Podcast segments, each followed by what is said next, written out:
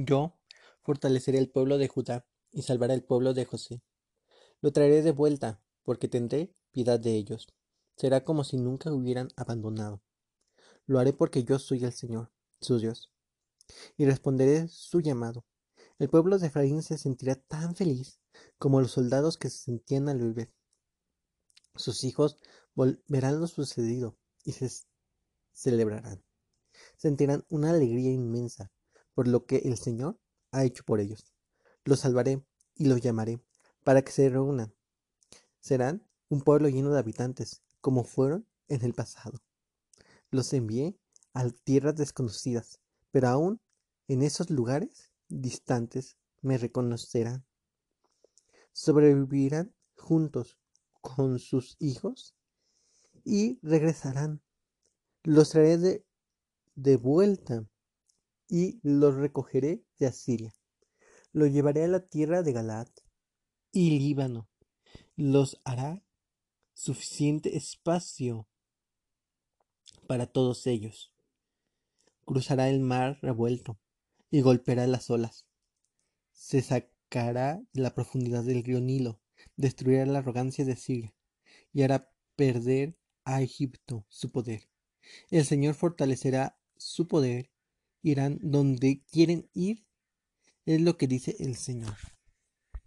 Hola familia, Dios les bendiga.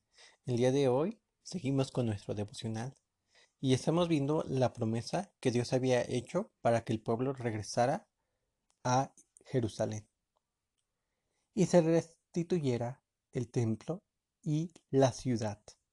Sin embargo, aquí en esta promesa también vemos cómo dentro de aquellos lugares donde pasaba el pueblo, los destruiría, los avergonzaría. Y no serían ellos, sino Dios quien avergonzaría al pueblo, los enemigos. Y en esta parte, que es en Zacarías, capítulo 10, versículo 6, empezamos a ver también cómo Dios tiene el cuidado tan especial y ese cuidado hoy lo vamos a ver. Sabes, muchas veces nos hemos preguntado, ¿dónde estás, Señor? ¿Por qué te has ido? ¿Por qué me has dejado o abandonado? Pero Dios nunca se ha equivocado. Y así como este profeta que anunció el mensaje de Dios al pueblo después de regresar de sus cautividades de Babilonia. Y después de haber sido liberados por parte del rey Ciro. Y aquí empieza a recordarles la parte. Y antes de comenzar con este hermoso, hermoso devocional, vamos a dejarle este tiempo en las manos de Dios que Él tome el control, que Él nos revele la palabra. Por ello, donde tú te encuentras, toma un espacio y vamos a comenzar. Padre, te damos gracias porque tú eres hermoso, eres maravilloso sabes, eres el Rey fiel y justo. Todo ya lo tenías planeado, lo tenías tan, pero tan eh, cuidadosamente seleccionado Nada se te fue. Nada se te escapó. Tú tienes el cuidado. Y tú nos hablabas constantemente de ese amor y esa justicia. Pero hoy queremos conocer cada vez más de ti. Estamos enamorados de ti y queremos apasionarnos de ti. En el nombre de Cristo Jesús declaramos que toda obstáculo se va y que tú tomas el control. En nombre de Cristo Jesús. Amén. Y bueno familia, el día de hoy eh, estamos viendo profecías y ya les había comentado de Zacarías. Sin embargo, también hay otro profeta contemporáneo a esas fechas en las que el pueblo estaba ya casi por salir de, lo que era la esclavitud por parte de Asiria, pero también de Babilonia. Y en esta parte vemos cómo Dios les empieza a hablar. Un ejemplo es que dice la palabra en el libro de Ezequiel, capítulo 36, versículo 22. Por lo tanto, dile al pueblo de Israel, que así dice el Señor, pueblo de Israel, no te hice una nación por ustedes, sino por mi nombre santo, el cual ustedes han profanado entre las naciones, a donde han ido. Así que volveré a santificar mi nombre santo, que ha sido profanado entre las naciones, es decir, que ustedes formaron entre ellas. Y entonces cuando santifique mi nombre, las naciones sabrán que yo soy el Señor. Es lo que dice el Señor Dios. Eso sucederá cuando me traten de la manera digna en la que debo de ser tratado frente a esas naciones. Entonces los sacaré de entre las naciones y reuniré de todos estos países y lo llevaré a sus tierras. Entonces derramaré agua pura sobre ustedes y serán limpios, que todos sus impurezas les dirá, les daré un corazón nuevo y les infundiré un nuevo espíritu. Les quitaré el corazón de piedra y les daré un corazón de carne. Pondré mi espíritu en ti y lo haré para que vivas por mis leyes y para que obedezcas mis reglamentos. Y aquí nuevamente, así como en el libro de Zacarías, nos está mostrando que sí, está la promesa de regresar. De hecho, Dios va a vencer y nos traerá la victoria. Y tú puedes decir, bueno, pero en ese momento hablaba mucho tiempo para Babilonia y Asiria. Sí, hablaba para esos dos países. Un, uno que era un país llamado Babilonia que, si bien obedeció la instrucción de Dios, y fue, digamos que su mano o su brazo para castigar a Israel por todo lo que habían hecho y habían profanado su nombre. Sin embargo, vemos aquí una parte esencial, como es que con Asiria Dios tiene el cuidado. ¿Por qué? Porque hay un reconocimiento del pueblo. Y algo que me llama la atención en esta profecía que es la parte esencial es santificare. Y tú puedes decir, bueno, pero me han enseñado que Dios es santo. Entonces, ¿yo cómo puedo ser santo si Dios es santo? ¿Cómo puedo llegar a la santidad, a la limpieza? Porque sí, bien dice la palabra, que en el momento indicado que se ha santificado su nombre, en ese instante Dios traerá al pueblo. Ahora déjame decirte algo importante. Para poder ver la parte esencial del templo, la parte esencial, tenemos que entender y comprender ¿Por qué Dios nos habla santos? Y una de las partes eh, que son parte fundamental para la santidad, dice en el libro de Tesalonicenses capítulo 1, del versículo 4.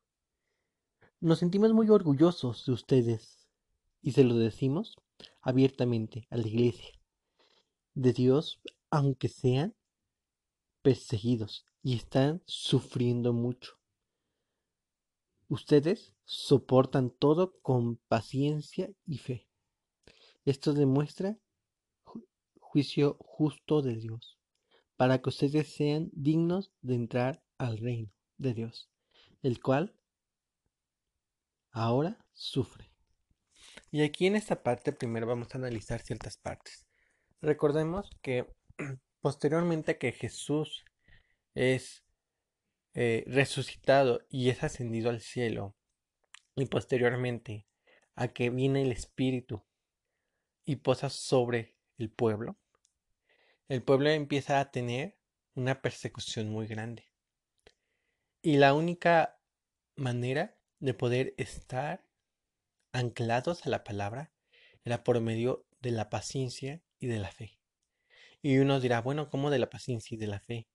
¿Qué tiene que ver estas dos acciones? Si bien la paciencia es esperar, pero esperar en algo que es seguro que va a suceder. Ellos esperaban en algo que realmente sucedería y tenían fe. Tenían fe que eso que iba a suceder sucedería ya y ahora. Su fe estaba en que Jesús los salvaría, de que Jesús traería libertad, restauraría nuevamente el pueblo. Y en esta parte, que fue fundamental la paciencia y la fe, el creer y el estar convencido realmente de que sucederían las cosas, fue lo que ayudó que el pueblo tuviera un crecimiento mayor al que podían tener. Y esta misma paciencia y fe lo llevaban a creer y a confiar en la palabra de Dios.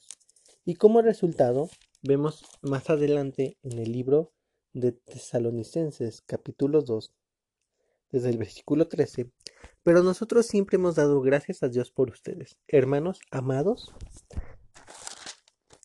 por el Señor. Está bien, demos gracias porque Dios los eligió para ser los primeros en ser salvos. El Espíritu los purifica para ser salvos. Y más adelante dice, el Espíritu los purifica por la fe que ustedes tienen en la verdad, así que reciben la salvación. Entonces, ¿cómo es esto? Ok. Tú aceptas a Jesús como tu Señor y Salvador. Y Dios te sella con su espíritu. Ahora recordemos algo muy importante. El espíritu que nosotros está en nosotros es el espíritu del santo, el espíritu de Dios. Ahora, ¿qué es el santo? El santo, si bien es algo que es apartado y exclusivamente con un propósito. Si bien en esta parte nosotros somos sellados y apartados para Dios por medio de su amor, por medio de Jesús. Cuando tú tienes no solamente el creer, sino el confesar y pones tu fe constante. Una fe constante es creerle a Dios en todo momento. Es un ejemplo. El día de hoy yo me sentía un poco cabizbajo, un poco cansado ya que esta semana han sido unas semanas un poco fuertes porque sí me estuve sintiendo un poco enfermo. Sin embargo, lo que me ha mantenido realmente es la fe. La fe es algo que realmente te lleva a creer en la palabra y confesar y vivir la palabra. Entonces aquí la palabra de Dios nos dice que por la fe en Jesús, tú eres sellado y eres salvo. Wow. Y eres salvo con un propósito. O sea, el plan de Dios no solamente está en que muere y resucita y a ti se te has quitado el pecado y todo aquello que venía y hablaba en contra de tu vida. No. También es algo que completa. Te limpia te purifica. ¿Y cómo? Hay una historia muy emocionante, me llama la atención, porque en donde nos muestra cómo Dios alcanza a un pueblo de Lidia. Históricamente el pueblo de Lidia era un pueblo era parte de Decápolis, o sea que era un pueblo que pertenecía a las costumbres romanas y legalmente pertenecía a los poblados romanos. Estaba puesto e instituido por romanos. Y es así la palabra en el capítulo 16 de Hechos, versículo 11. Salimos de Troas en barco, nos dirigimos directamente a la isla de Somantasia. Al día siguiente nos embarcamos para Neápolis y de ahí fuimos a Filipo, una colonia romana y ciudad importante de esa parte de Macedonia. Ahí nos quedábamos algunos días. En el día de descanso fuimos al río por las puertas de la ciudad porque pensamos que junto al río podíamos encontrar un lugar de oración de los judíos. Algunas mujeres estaban reunidas ahí y nos sentamos a hablar con ellas. Una de ellas se llamaba Lidia. Era de la ciudad de Triatria y vendía tela de púrpura. Ella adoraba a Dios y no estaba escuchando. Perdón, y nos estaba escuchando. El Señor abrió su corazón para que pusiera atención lo que Pablo decía entonces, ella y toda su casa se bautizaron. Luego ella nos invitó a la casa y si ustedes piensan que yo soy una verdadero creyente en el Señor Jesús, entonces vengan a quedarse en mi casa. Ella nos convenció y nos quedamos en su casa. y perdón, aquí en esta parte, esta mujer era de teatro y se llamaba Lidia. Y vemos esta parte porque, si bien realmente Teatra era un lugar donde estaba ocupado por romanos. ¿A qué voy con esto? Que había muy pocos judíos y la palabra de Dios en ese momento, en ese instante histórico, no era tan difundida. Y por obvias razones, los romanos odiaban a los cristianos, que eran los seguidores de Jesús. Entonces vemos esta parte que él, junto con las demás personas que van con, em, con, sí, con Pablo, empiezan a ir a un río y se encuentran con una mujer y empiezan a hablar con ella. Esta mujer acepta a Jesús y tiene una acción de cambiar, una acción de ser limpia, una acción de ser cambiada su vida.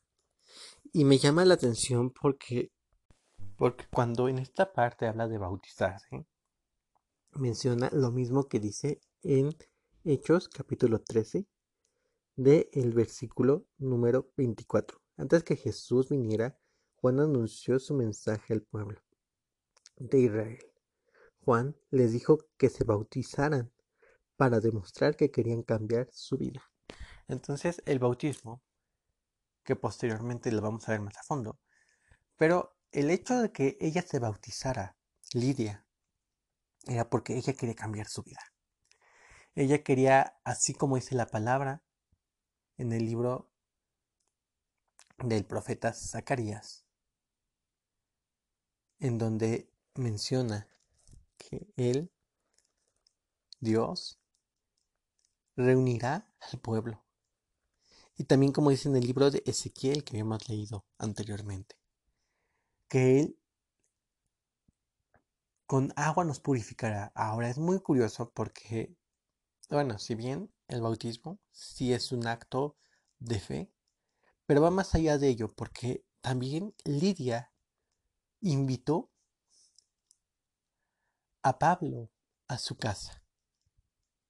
Y eso fue un acto realmente que estaba convencida esta mujer de que Dios había entrado a su casa. Y lo único que podía hacer era recibirlo. Ahora el día de hoy te digo a ti,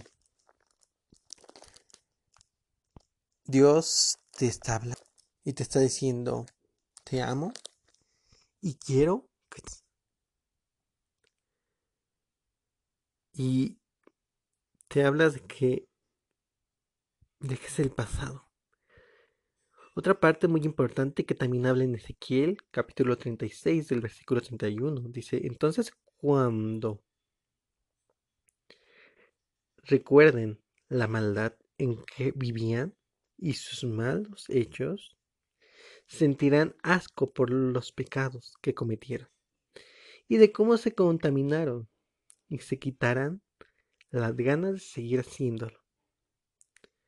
No hagan esto por ustedes, dice el Señor Dios. Sépanlo, ustedes bien, familia de Israel, avergüéncense y pónganse tristes por lo que hacen. Así dice el Señor, cuando los purifique de toda la culpa, que es lo que verán, lo que pasará por ellos. Y me llama la atención porque en esta parte, aunque es el Antiguo Testamento, nos habla de que Dios nos purificará. O sea, entiende esta parte. Nosotros, aunque hayamos hecho lo peor de lo peor,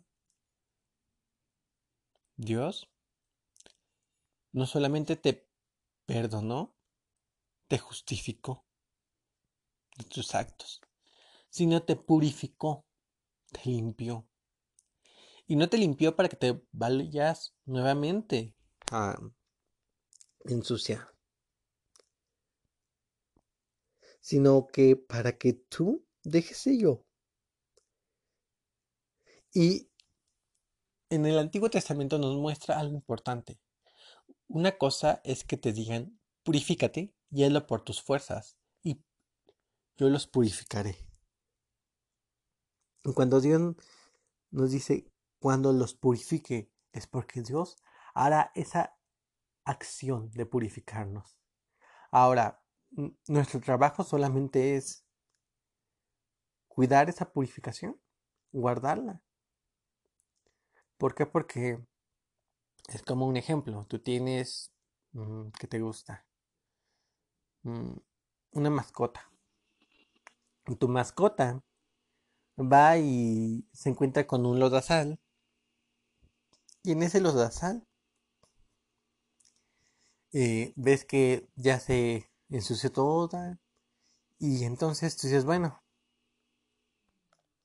tengo que bañarla. Y la bañas. Pero es incómodo cuando se vuelve a ensuciar. Y es incómodo cuando repentinamente se ensucia y te ensucia tus cosas. Y tú, si ya limpiaste tu casa, entonces lo más razonable es que tú no dejes que se ensucie la mascota. ¿A qué voy con esto? Es un ejemplo muy drástico, pero Dios lo que hace es limpiar tu casa, limpiarte a ti, para que tú la conserves constantemente limpia. Y se entiende que, bueno, si pecas, pero dejes de tomar esa actitud, como dice la palabra, te dé vergüenza y dejes de pecar. Y esa vergüenza te la da el Señor por medio del Espíritu Santo. ¿Sabes? El día de hoy es un día tan hermoso porque es el día en que Dios nos enseña que primero nos ha purificado, nos ha limpiado, nos ha dado de su característica, nos ha dado esa característica de limpieza, de purificación. ¿Y sabes? Tenemos nosotros el privilegio, incluso hasta de compartirlo, porque esta purificación nos lleva como resultado algo tan hermoso. Y lo vemos en el libro de Apocalipsis. Acompáñenme. Dice así. En el capítulo 1 y en el versículo número 5 dice, y de parte de Jesús Cristo, quien es el testigo fiel, primero en resucitar, y que gobierna sobre los reyes del mundo. Cristo nos ama y con su sangre nos libró de la muerte, de nuestros pecados. Ha hecho de nuestro un reino y nos hizo sacerdotes para servir a Dios, su Padre. Y aquí nos empieza a recordar cuál es el propósito. Y el propósito es, número uno, darnos la identidad de hijos. Que tú puedas acercarte limpio, puro, sin mancha. Y no importa si el día de hoy le dijiste fato o más bien le dijiste una mala palabra o le dijiste algo que no correspondía a tu nueva naturaleza. Alguna grosería, alguna peladez, como quieras decirle el nombre. Pero tú puedes acercarte a Dios y puedes decirle, Dios, perdóname, me arrepiento. Y no solamente el perdón, porque el perdón, pues, perdóname y lo vuelvo a hacer. No, es el arrepentimiento, el ya no lo vuelvo a hacer y tener el convencimiento. Vimos en la historia, de hechos, que hablaba de Lidia. Y Lidia entendió la palabra. Dios empezó a transformar su corazón y ella decidió tomar el cambio en su vida. Ella decidió que no importaba lo que en su alrededor pasaba. ¿Por qué? Porque el poder ella recibir a un cristiano representaba que ella era amiga de esa secta, enemiga del gobierno. Entonces ella corría en riesgo de su vida de que pudiera ser atacada ella y su casa. Pero ella no le importó. Eso también nos enseña que estamos en una constante guerra. Pero la recompensa empieza desde ahora. Cuando nos purifica Dios, nos da una identidad. Y esa identidad Lidia enseguida la entendió. Si Lidia la entendió, ¿por qué nosotros no? Una mujer romana. Una mujer que su vida jugaba un papel de vida o muerte Una mujer que creyó y entendió la palabra. Y ahora te digo a ti, tú ya has recibido a Cristo Jesús en tu corazón. Tú ya lo aceptaste. Tú ya estás sellado por el Espíritu Santo. Tú ya eres justificado y eres perdonado, pero eres purificado. Estás limpio. Para que tengas un propósito. Y el propósito no es, no sé cuál es, no, el propósito aquí te dice que tú seas de uso exclusivo, como un rey y sacerdote, que reine para con Dios. O más bien, voy a volver a leer Apocalipsis 1, versículo 6. Han hecho de nosotros un reino nos hizo sacerdotes que sirven al Dios su Padre. Entonces Jesús nos hizo reyes, pero reyes con función de sacerdotes. Y para ello nos tiene que purificar. Y ya nos purificó. Solo está en ti y en mí guardar esa purificación. Vamos a terminar, Padre, en esta hora te damos gracias por la palabra, te pedimos que tú tomes el control de este día, que sigas hablando constantemente de la vida de las personas. Te damos gracias en el nombre de Cristo Jesús por cada hombre y cada mujer que escuche el audio. En nombre de Cristo Jesús. Amén. Dios les bendiga.